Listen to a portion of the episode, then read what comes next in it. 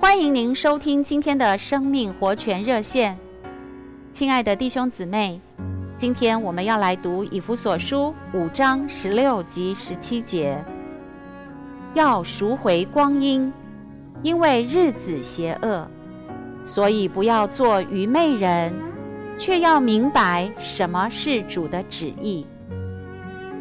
亲爱的弟兄姊妹，能够赎回光阴。相信是我们每一个人所希望的，但时间却常常被我们不知不觉地浪费在不必要的闲聊及购物上，叫我们成为愚昧人。亲爱的弟兄姊妹，这是因为我们还不明白神的旨意。接下来，我们来听听一位弟兄如何赎回光阴。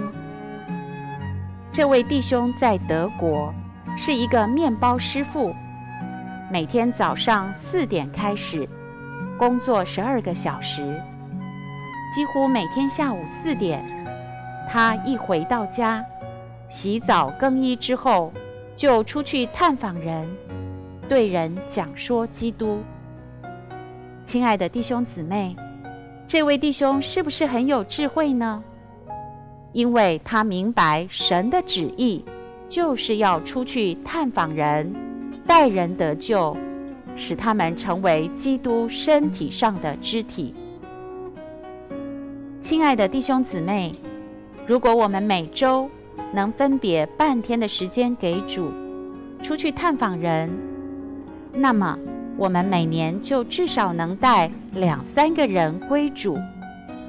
盼望我们都能赎回光阴，做个智慧人，向主有个祷告。主，我相信在这城里，有些亲爱的人是你在创世之前所拣选的，但他们仍未蒙召，因为没有人向他们发出你的呼召。